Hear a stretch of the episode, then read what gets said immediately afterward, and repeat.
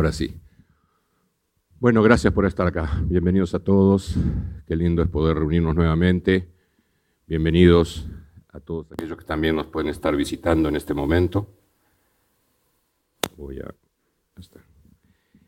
Y bueno, hoy hemos venido teniendo, o sea, en realidad hemos venido teniendo una serie de reflexiones en diferentes temas y gracias a Dios en cada vez que Él nos ha permitido escuchar su palabra, su voz. Y hoy eh, queremos compartirles y, que dialoguemos en realidad eh, sobre un tema que cada año se hace más importante en realidad. O sea, si observamos a nuestro alrededor, nos daremos cuenta que es necesario para vivir el tema que, que vamos a hablar ahora y relacionarnos entre nosotros, con los demás. Y estamos hablando de la sabiduría. Cuando pensamos en sabiduría, inmediatamente se vienen a nuestra mente probablemente distintos pensamientos, imágenes, ¿no? Por ejemplo, pensamos en eh, conocimientos, tal vez muchos conocimientos. Asumimos que alguien sabio es aquel que tiene tal vez muchos estudios, eh, hasta diplomas, de repente doctorados, maestrías, eh, etc. Pero déjame decirte que la sabiduría no está eh, dependiendo de la cantidad de conocimientos que acumulemos, que no son malos por sí mismos, pero la sabiduría es algo diferente. Otras veces, cuando oímos de alguien que es muy sabio, imagínense en su mente esto, ¿no? Tal vez pensamos en un filósofo, aquel que se pasa el día diciendo grandes máximas o frases que todos postean en Facebook, Twitter, Instagram, etcétera, y decimos que es un sabio, ¿no? Una vez más, la sabiduría no tiene que ver directamente con la capacidad de reflexionar, filosofar o desarrollar ideas muy profundas. Todo esto no es malo, al contrario, es bueno. Pero la sabiduría es algo diferente. Para darnos cuenta de qué tan enraizados están metidos en nuestra mente estos conceptos, que en realidad son incompletos o erróneos en algunos casos, eh, basta que agarremos, entremos a Google, pongamos imágenes de Google, ¿no es cierto? La palabra sabio, ¿no? Y vamos a ver que aparecen gráficos con muchos libros, bibliotecas, algunos filósofos o, genios, ¿no? como Albert Einstein, eh, que fue un hombre muy inteligente, por cierto, con muchos conocimientos, y inclusive muchas figuras místicas orientales. Y generalmente es una persona mayor, anciana, entrada en años, con largas barbas blancas y así, cosas por el estilo, ¿no? Y en serio, entren, pongan sabio en Google y van a darse cuenta y van a ver eso, ¿no? Como si tener muchos años fuese sinónimo necesario de ser sabios. Y esto no es necesariamente así. Estas ideas sobre la sabiduría asociadas al conocimiento o a la filosofía se han vuelto tan comunes que las aceptamos por ciertas. De hecho, si ustedes entran al diccionario, la primera definición que va a aparecer tiene relación justamente con la acumulación de conocimientos. Y solo después hay otra definición que habla de discernir, la capacidad de entender, de comprender y discernir lo que es bueno de lo que no lo es. Ahora, hay muchos lugares en la Biblia donde se nos habla específicamente de la sabiduría. Y un libro que vamos a citar y vamos a ver hoy también es el libro de Proverbios. Pero en el Nuevo Testamento, eh, la carta de Santiago particularmente desarrolla muy bien el tema. Y nos aclara tres cosas en cuanto a la sabiduría. Tres cosas. Primero, la define, vamos a verlo. Segundo, nos muestra lo diferente que es de la sabiduría humana. Y finalmente nos enseña cómo funciona, cómo opera la sabiduría verdadera. Y entonces, ¿qué es la sabiduría? Y vamos al libro de Santiago justamente en el capítulo 3. Y vamos a leer primero el versículo 13. Si ustedes son sabios y entienden los caminos de Dios, dice Santiago, demuéstrenlo viviendo una vida honesta y haciendo buenas acciones con la humildad que proviene de la sabiduría. Santiago, por lo tanto, está definiendo la sabiduría como algo muy práctico, como una manera de vivir, como un estilo de vida, no como una acumulación de conocimientos.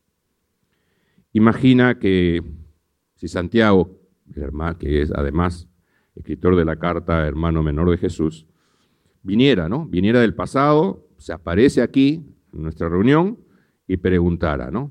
¿Quién son sabios aquí? Y si alguno por ahí se atreve a levantar la mano, Santiago diría, muy a su estilo, demuéstramelo, pruébalo, muéstrame tu sabiduría por cómo vives. Muéstrame tu sabiduría por cómo vives. La sabiduría no tiene que ver con los conocimientos que tengas, con los diplomas colgados en tu pared, con los logros profesionales que has obtenido, con las empresas que hayas fundado, los éxitos estudiantiles, no tiene que ver con las frases inteligentes que te has memorizado. La sabiduría tiene que ver en cómo vives tu vida y, sobre todo, cómo te relacionas con los demás. Eso va a ser lo que muestre realmente qué tan sabio o sabia eres.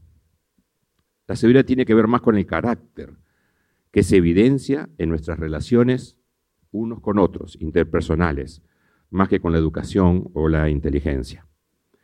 La verdadera sabiduría desarrolla humildad en una persona. El conocimiento más bien, a veces, puede llenar de orgullo al que lo posee, justamente si no es sabio. No estamos hablando aquí en contra de tener conocimiento, sino de creer que el conocimiento es igual a sabiduría. Y eso no es así. Y lo segundo que Santiago hace luego de definirnos lo que es la sabiduría verdadera es contrastarla, compararla con la sabiduría humana.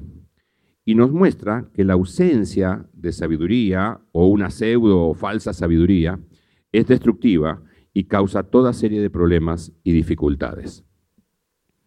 Así que ahora vayamos a los versículos del 14 al 16 del mismo capítulo 14, de 3 de Santiago y dice, pero si tienen envidias amargas y ambiciones egoístas en el corazón, no encubran la verdad con jactancias y mentiras. Pues la envidia y el egoísmo no forman parte de la sabiduría que proviene de Dios. Dichas cosas son terrenales, puramente humanas y demoníacas. Pues donde hay envidias y ambiciones egoístas, también habrá desorden y toda clase de maldad. Ahora bien, todos hemos experimentado alguna vez lo destructivo que puede ser el ser humano, ¿verdad? Hemos sufrido posiblemente en carne propia lo que aquí se describe como envidias, eh, las ambiciones que están detrás de las envidias, egoísmos, mentiras. Y todo esto no proviene de la sabiduría, no de la sabiduría que proviene de Dios, por cierto. Esto es algo más bien nuestro, muy humano, ya está diabólico, porque busca destruirnos. Recordemos que el diablo que busca es destruir lo máximo de la creación de Dios que fue el ser humano. Está abocado a eso. Así que nos engaña en ese sentido y nos hace creer muchas veces sabios por otras cosas. Ahora es interesante que para describir eh, todo este escenario, Santiago usa la palabra desorden.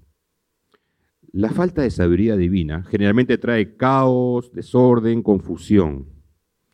Ahora, yo no sé exactamente lo que pueda estar pasando en tu vida, pero tal vez tengamos que pensar, repensarnos si hay desorden en nuestros hogares por ahí. Tal vez tenemos desorden en nuestro centro de trabajo, en nuestro centro de estudios. La vida nuestra puede estar desordenada. Lo que nos falta, por lo tanto, es sabiduría.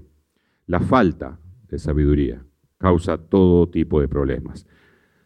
Por eso, este, en realidad, mensaje eh, se titula Buscando sabiduría porque necesitamos de ella, la necesitamos urgente, más aún en este mundo en el que estamos viviendo. Imagina un instante tu vida, tu hogar, tu familia, tu centro de trabajo, de estudios, etcétera, etcétera, lleno, lleno de sabiduría. Qué diferentes serían nuestras relaciones interpersonales, ¿verdad? Nuestro trato si fuéramos sabios? ¿Cómo sería el ambiente laboral, familiar, etcétera, nuestro entorno, si viviéramos sabiamente? Qué distinto sería, ¿no? Por eso es tan importante que aprendamos cómo practicar la sabiduría. Porque la sabiduría no es igual, como dijimos, a solo conocimiento. Más bien el conocimiento solo será bueno para nosotros si está siendo guiado por la sabiduría que proviene de Dios. Y no la sabiduría humana. O la sabiduría que creemos que tenemos. Ahora, ¿cómo puedo darme cuenta si estoy siendo sabio? ¿Qué distintivos tienen aquellos que viven sabiamente? Lo que vamos a mencionar a continuación sé que va a ser un desafío para cada uno de nosotros. Será como un test para medir nuestro nivel de sabiduría. Por supuesto, la idea nunca es simplemente hacernos sentirnos mal y punto, quedarnos ahí, ¿no? Sino ser capaces de identificar aquello en lo cual no estamos siendo sabios y tomar las decisiones de cambio en nuestras vidas. Y para esto vamos a leer en el mismo capítulo 3, pero en el siguiente versículo, el versículo 17, donde esto está muy resumido y luego lo iremos comentando en cada aspecto de la sabiduría. Y Santiago 3:17 dice, Sin embargo, la sabiduría que proviene del cielo es, ante todo, pura y también ama la paz. Siempre es amable y dispuesta a ceder ante los demás. Está llena de compasión y de buenas acciones. No muestra favoritismo y siempre es sincera. Así que vamos a tomar este versículo y vamos a ir sacando allí varias conclusiones sobre lo que es la sabiduría. Y lo primero es, soy sabio si vivo en integridad. Santiago dice que la sabiduría proviene que proviene del cielo, que proviene de Dios mismo, es ante todo pura. Algo puro es algo que se mantiene auténtico, incorruptible. Ah, no, quisiéramos hablar de política, pero ya se acercan las elecciones municipales, ¿no es cierto? Y empezaremos, por supuesto, a escuchar muchas promesas y ofrecimientos. Pero también van a empezar a saltar, en medio de las campañas, escándalos, acusaciones de corrupción, etc. Y seguro todos estaremos de acuerdo que realmente encontrar un político incorruptible en nuestra sociedad hoy en día es una tarea difícil, no imposible, pero ciertamente es difícil, ¿no? Y es que la sabiduría está íntimamente relacionada con la integridad. Si soy honesto, si soy auténtico, si soy sabio, no te voy a mentir, no te voy a engañar, no te voy a manipular, no te voy a embaucar. Seré una persona con integridad. Pero si tú no tienes honestidad, ¿quién va a confiar en ti? Hay una antigua canción de Billy Joel, cantante y pianista, eh, que seguramente algunos recordarán, que se hizo muy famoso en la década del 70 y siguió sacando éxitos en los 80 y hasta, hasta los 90. Y había una canción que era Honesty, honestidad, y que decía en una parte algo que refleja muchas cosas. La honestidad decía la canción, es una palabra tan solitaria, todos son tan falsos. La honestidad es algo que se escucha poco y es básicamente lo que necesito de ti. Reflejaba, creo yo, esta parte de la letra, cuánto anhelamos en, encontrar personas confiables, íntegras. Si no tienes honestidad, no serás respetado. Debe ser íntegro en tu vida, la verdad. Ahora, la realidad es que muchas veces esto no es así, ¿no es cierto? Y por ejemplo, eh, Leonard Killer fue el hombre que, tomando la invención del detector de mentiras de John Larson, lo mejoró. Y luego lo probó, este detector de mentiras o polígrafo, ¿no? Lo probó en una muestra muy grande de personas, más de 25 mil personas. Lo usaba mucho la policía, este invento. Y llegó a la lamentable conclusión que las personas son básicamente deshonestas, no íntegras. Sin embargo, el íntegro no tiene miedo que lo estén descubriendo, porque no tiene nada que ocultar. Si eres sabio, vives en pureza, en integridad, eso te va a dar seguridad en tus relaciones. Por eso el proverbista dijo, y lo vemos en Proverbios capítulo 10, versículo 9. Las personas con integridad caminan seguras. Las personas con integridad caminan seguras, sin temor. En segundo lugar, en segundo lugar, una característica de la sabiduría es si soy sabio, soy sabio si no ando enojando a los demás. Santiago dice que la sabiduría ama la paz.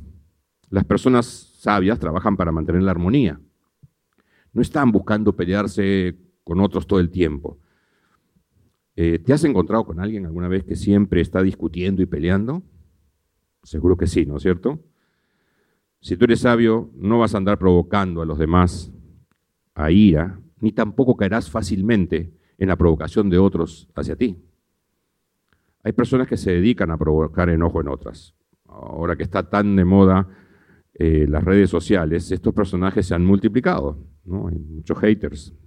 Solo mira uno un instante los comentarios que hacen las personas y encontrarás muchas peleas, personas que hacen comentarios para provocar peleas, discusiones que no llevan a ninguna parte. Y esto es muy antiguo, ¿no? Porque como seres humanos, y en Proverbios 23 lo dice, evitar la pelea es una señal de honor. Solo los necios insisten en pelear. Y vamos a encontrar en la palabra de Dios que ser sabio y ser necio son prácticamente como antónimos. Si no eres sabio, vas a ser necio. Seamos prácticos. ¿Qué hace que las personas se enojen? Si queremos ser sabios, debemos saberlo para poder evitarlo, ¿no es cierto? ¿Verdad? Hay tres cosas que podemos señalar que causan peleas, conflictos, discusiones. Así que si queremos ser sabios, hay que evitarlas. Por ejemplo, las comparaciones tú eres como tu padre. ¿Por qué no puedes ser como tu hermano? Ah, cuando yo tenía tu edad no cometía esos errores. la, vaca se olvida cuando fue ternera, ¿no? Pero bueno. Este, y por ejemplo, en 2 Corintios, justamente, en el capítulo 10, versículo 12, dice que no es de sabio el compararnos. Eso dice el apóstol Pablo. Es más, el apóstol Pablo que escribe esta carta dice que hacer eso, ya es duro, dependiendo de la traducción que lean, es, dice, hacer eso es de ignorantes, de personas con falta de entendimiento. Otra cosa, por ejemplo, es el condenar, ¿no? Y que genera conflictos y peleas. Es tu culpa. Debería darte vergüenza. Tú siempre haciendo eso. Tú nunca haces esto. Tú deberías, tú no deberías. ¿Cuántas discusiones hemos empezado con estas palabras? Realmente pensemos, necesitamos sabiduría para evitarlas. Y otra causa de pleitos también es el contradecir. ¿Te gusta que te interrumpan a ti a mitad de una frase para contradecirte? No te terminan de, no terminas de desarrollar lo que quieres decir y ya te están contradiciendo, ¿no? Ahí te están buscando, ¿no? Te están hincando. La sabiduría nos debe llevar a evitar entrar en contradicciones por cosas que no son importantes. Algunas cosas no valen la, pena, la pena realmente una pelea. Seamos sabios, porque la sabiduría ama la paz, como dice Santiago. Así que si soy sabio, debo vivir con integridad y debo evitar causar enojo en los demás. Pero también hay una tercera cosa que se desprende de lo que hemos leído en en el pasaje de Santiago. Soy sabio si soy amable con los demás. El apóstol dice que la sabiduría siempre es amable, es considerada, es bondadosa, piensa en los sentimientos de los demás, considera los sentimientos de los demás, no los minimiza. A veces pensamos que yo no siento o creo de la misma manera que la otra persona, entonces los sentimientos de esa persona son errados, son inválidos, o tontos, o irracionales, ¿no?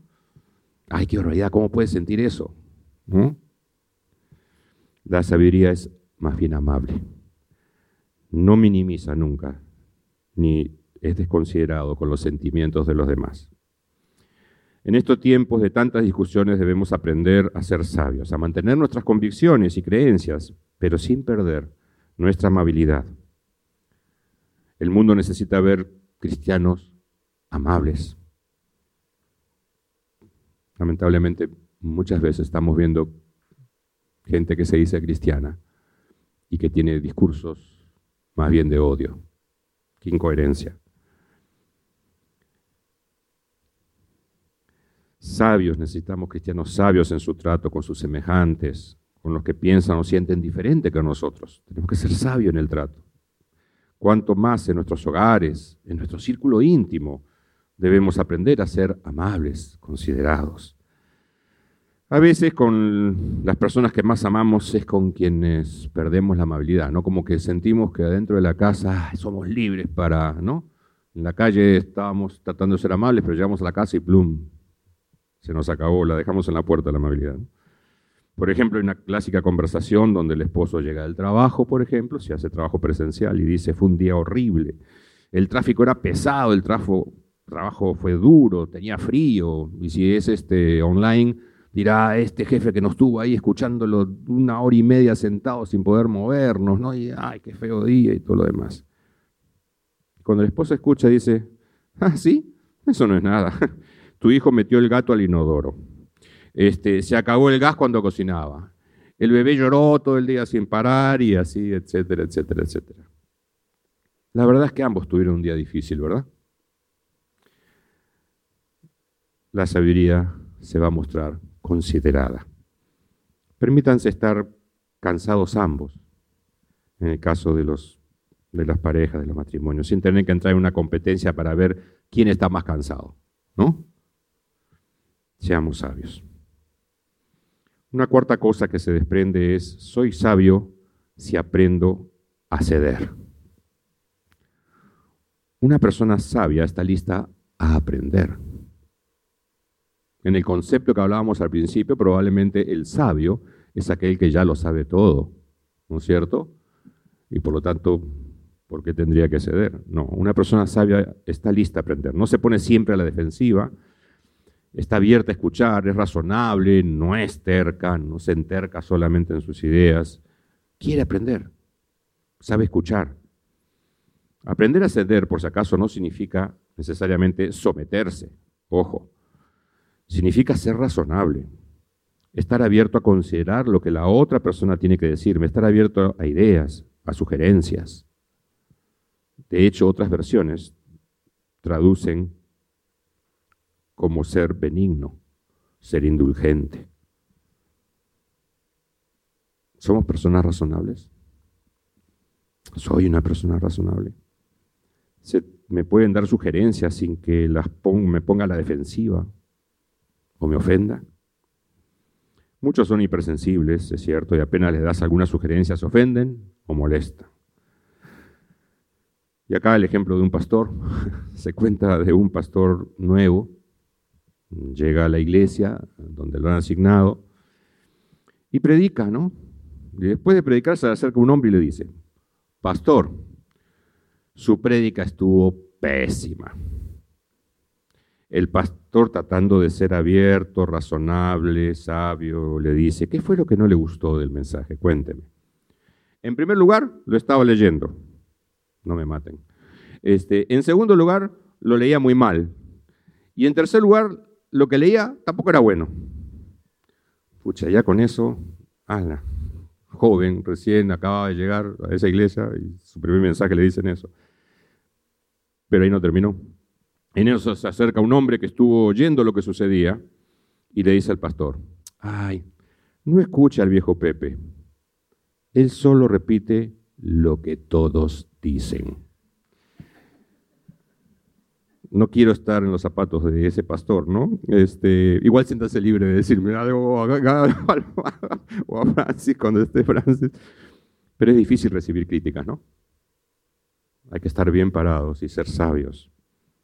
Ahora ustedes saben que los músicos, los artistas, tienen fama de ser muy sensibles, de ofenderse cuando critican su trabajo, su arte, pero seamos honestos, la verdad es que no solo los artistas se comportan así. Si somos sabios, debemos estar listos a escuchar y aprender de los demás. Y nuevamente recurriendo al libro de Proverbios, en Proverbios 12:15, el Señor nos dice, el necio piensa que va por buen camino, pero el sabio, ¿qué dice? presta atención al consejo. El sabio presta atención al consejo. El sabio es humilde. Si soy sabio, voy a estar dispuesto a escuchar y voy a estar dispuesto, por lo tanto, a ceder. En quinto lugar, si soy sabio, soy sabio si no enfatizo los errores de los demás. Santiago dice que la sabiduría está llena de compasión y de buenas acciones. Aquí es donde aquellos que hemos recibido la gracia, el perdón y la misericordia de parte de Dios, deberíamos traer todo eso a la memoria, ¿no es cierto? Lo que Cristo hizo por nosotros. Lamentablemente muchas veces no actuamos con misericordia y seguimos recordando a los demás sus errores pasados. ¿Recuerdas que hace 10 años me hiciste esto? Siempre estamos trayendo a la memoria lo malo que hicieron. Eso es falta de sabiduría. La verdadera sabiduría está llena de compasión. El sabio da a los demás lo que necesitan, no lo que merecen. El sabio da a los demás lo que necesitan, no lo que merecen. Y aquí una historia dice que habían dos amigos que se encontraron estando de viaje con sus familias en el mismo hotel. Ahí se encontraron, no se habían visto de hacía mucho tiempo estos dos amigos, los esposos de estas de parejas y familias. Y bueno, se quedaron luego de la cena conversando largas horas en el lobby del hotel, las esposas fueron a descansar, los hijos fueron a descansar, ¿no? Y conversaron y conversaron. Eso cuando nos encontramos con alguien de Puncha, no, nos queremos poner al día, ¿no? Y en esa conversación hablamos y hablamos y se les pasó la hora, pues. Se hizo tardísimo se dieron cuenta de eso y que tendrían problemas con sus esposas. Así que se fueron a sus habitaciones y la seguimos mañana, ¿no? Al día siguiente se vuelven a encontrar y uno le dijo al otro, ¿qué te dijo tu esposa? Y el amigo le responde, crucé la puerta y mi esposa se puso histórica. No, no, querrás decir histérica, le dice el amigo.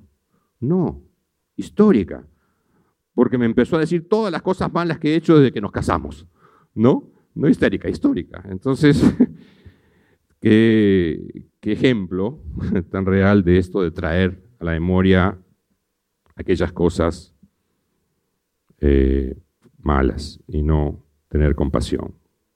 Por eso Proverbios 17.9 17, dice, cuando se perdona una falta, el amor florece pero mantenerla presente separa a los amigos íntimos. Cuando se perdona una falta, el amor florece, pero mantenerla presente separa a los amigos íntimos. Si eres sabio, no traerás a la memoria una y otra vez los errores, pecados o faltas pasadas de los demás, porque hacerlo puede más bien separarte y mucho de tus más cercanos. Lo que necesitamos es al revés, es alentarnos, levantarnos, ayudarnos a levantarnos, no condenarnos. Debemos aprender a perdonar las ofensas y no mantenerlas todo el tiempo presentes. Claro, no estoy diciendo que perdonar sea olvidar, ¿no? Muchas veces no podemos olvidar algunas cosas, pero el hombre y la mujer sabia saben refrenarse, no mencionarlas, volver a perdonar si es necesario, hay alguna herida que, que ha quedado ahí, no las están manteniendo presentes a cada rato. La sabiduría está llena de compasión y de buenas acciones. No se trata solo de sentir bonitos deseos de compasión hacia alguien. Se trata de acciones. Se trata de hacer algo. Se trata de ser amable. Se trata de ser bondadoso con las acciones. Las acciones son los importantes. Las personas lo van a notar claramente. Las acciones van a hablar mucho más fuerte que lo que yo diga. De hecho, todo el énfasis de Santiago en su carta tiene que ver con la vida práctica del cristiano. Santiago no se dedica a desarrollar tanto los grandes temas teológicos como el apóstol Pablo, por ejemplo, en sus cartas, sino las consecuencias en la vida práctica de la fe que dices tener. Y en sexto lugar, si soy, sabio si no oculto quién soy en verdad. Soy sabio si oculto quién soy en verdad. Santiago dice que la sabiduría no muestra favoritismos, otras versiones dicen que es ecuánime, sin incertidumbre, imparcial. En otras palabras, muestra las cosas como son, en forma equilibrada. Luego dice que la sabiduría es sincera, no es hipócrita.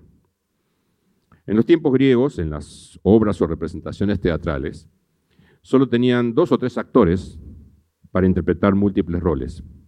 Así que, para interpretar esos múltiples roles, usaban máscaras, dependiendo del rol que les tocaba hacer. Cada actor podía tener cinco o seis máscaras diferentes en la misma obra. Por eso a estas, de los originales se les llamaba el hipócrita. A ese actor se le llamaba el hipócrita. Todos ellos tenían tantas máscaras. Y Santiago nos dice que si somos sabios no seremos hipócritas. No usaremos máscaras tratando de aparentar o ser lo que realmente no somos. ¿Y cuántas veces nos pasa eso cuando nos reunimos como iglesia, verdad? Y aquí hay algo muy importante. Por si hasta aquí sientes que estás muy lejos de lo que se está planteando en esta carta sobre qué es ser sabio, quiero decirte que la iglesia no es para personas perfectas. Por lo tanto, no hay necesidad de usar máscaras aquí. Este lugar es para personas reales, con falencias reales, con pecados reales, con fallas reales, con problemas emocionales reales, con problemas familiares reales. La gente sabia y real es honesta y abierta, no anda fingiendo. Y quiero contar una historia que vivió eh, Francis eh, en un viaje que hizo a Dallas en una conferencia hace ya varios años. Estuvo como expositor Max Lucado. Algunos conocerán sus libros de repente. Es predicador y es un prolífico autor de numerosos libros. Y Francis cuenta que en su mensaje en la conferencia de Max Lucado, contó la historia de cómo su esposa sufrió una temporada de fuertes depresiones, fuertes depresiones. Ellos habían regresado del campo misionero, sus hijos eran muy pequeños y el pastor viajaba mucho. Y tuvo uno de esos días de intensa depresión cuando no quería salir ni de la cama, no quería hacer nada. Pero resulta que ese día era domingo. Y más Lucado cuenta que estuvo a punto de no ir a la iglesia a su esposa, pero al final pensó, iré a la iglesia, pero si alguien me pregunta cómo estoy, le diré la verdad. Así que fue a la iglesia con sus tres pequeños y todo empezó cuando ahí nomás, cuando estacionaba su auto. Una hermana de la iglesia, ¿no es cierto? La ve salir del auto, se acerca y le pregunta, como muchas veces hacemos nosotros, hola, ¿cómo estás? Y no sé si la hermana se esperaba esta respuesta, pero ella le, ella le responde, no estoy bien, estoy deprimida, estoy desanimada, no creo poder seguir así. No creo poder seguir así. Esa respuesta llevó a una conversación muy especial entre ella y la hermana. Después, a la entrada del edificio, alguien también le preguntó, hermana, ¿cómo está? Y ella volvió a decir, no estoy bien, estoy deprimida, estoy desanimada, no creo poder seguir así. Y así prosiguió toda esa mañana vez tras vez que alguien se acercaba y le preguntaba. Pero para el momento que había dejado el edificio que ya se estaba retirando, había tenido 13 conversaciones y oraciones con 13 personas diferentes, muchas de las cuales además prometieron seguir orando por ella. Es más, muchas de ellas fueron mujeres que habían experimentado depresión cuando sus hijos eran pequeños. Y una de ellas le dio el nombre de un médico incluso que la ayudó en ese tiempo, dándole lo que exactamente necesitaba. Lo interesante es que tiempo después, la esposa de Más Lucado llegó a decir que no se sanó esa mañana, pero que su sanidad empezó esa mañana. Empezó esa mañana. No tengas temor de mostrarte como eres. Cuando empezamos a mostrar a otros nuestras debilidades, no se van a sorprender porque generalmente ya lo saben o son conscientes de sus propias debilidades. Somos nosotros los que a veces no queremos admitirlas o no queremos que nadie las vea. Necesitamos unos de otros. Y escúchame bien, por favor, no pases tus problemas solo. Busca ayuda, abre tu corazón con otras personas. Dejemos las máscaras, las caretas. Esta iglesia no está compuesta de personas perfectas, por favor, no hay ninguno así. Aún los mismos pastores tienen también problemas, dificultades, todos somos iguales. Así que el sabio es honesto sobre sí mismo y las personas aprecian la sinceridad y la transparencia. ¿Cómo vamos hasta acá? En este test para ver si tenemos sabiduría. Tal vez se han hecho evidentes problemas en nuestras vidas, en nuestra conducta, y nos damos cuenta que necesitamos urgentemente ser sabios. No se puede adquirir la sabiduría como se adquieren los conocimientos, porque la verdadera sabiduría viene de Dios. Para obtener conocimiento, bueno, solo mira a tu alrededor, estamos llenos de información, pero para obtener sabiduría hay que mirar hacia arriba. Muchos conocerán a Rick Warren, el pastor fundador de la iglesia Saddleback en, Estados Unidos. Él decía en una ocasión que el conocimiento viene del razonamiento, pero que la sabiduría viene de la revelación. El conocimiento es algo que aprendes. La sabiduría es un regalo, un don. Y por eso, Santiago, en la misma carta, en el capítulo 1 y el versículo 5, nos dice, nos conmina nos exhorta y dice, si necesitan sabiduría, pídansela a nuestro generoso Dios y Él se la dará. No los va a reprender por pedirla, no los reprenderá por pedirla. Él está listo siempre para darnos sabiduría. Y el apóstol Pablo, en su carta a los hermanos de Corosa, les dice que anhela que, y esto está en Colosenses capítulo 2, versículos 2 y 3. Les dice que anhela que conozcan el misterio de Dios el Padre y de Cristo, en quien se hayan escondidos todos los tesoros de la sabiduría y del conocimiento, el verdadero conocimiento. La sabiduría está envuelta en una persona, Jesucristo. Él personifica la sabiduría. Él es sabio. Si quieres sabiduría, necesitas a Jesús en tu vida. Lo necesitas urgente. Necesitas tener una vida de relación con Él. Jesús es la sabiduría de Dios para nosotros y el único que puede darnos verdadera sabiduría a nosotros. Él toca nuestras vidas, transforma nuestro corazón, nos cambia, nos hace sabios.